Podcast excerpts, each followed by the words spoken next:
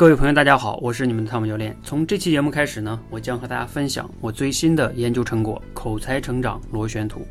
首先，我们来看一下这个简单的核心框架图。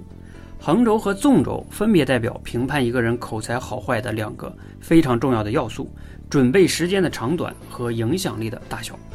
这样划分有什么用呢？我想请你想一下下面这些词：演讲、沟通、聊天、即兴表达，甚至写作。好像他们都和口才啊有一定关系，但他们的区别又在哪里呢？我们到底应该先练哪一个呢？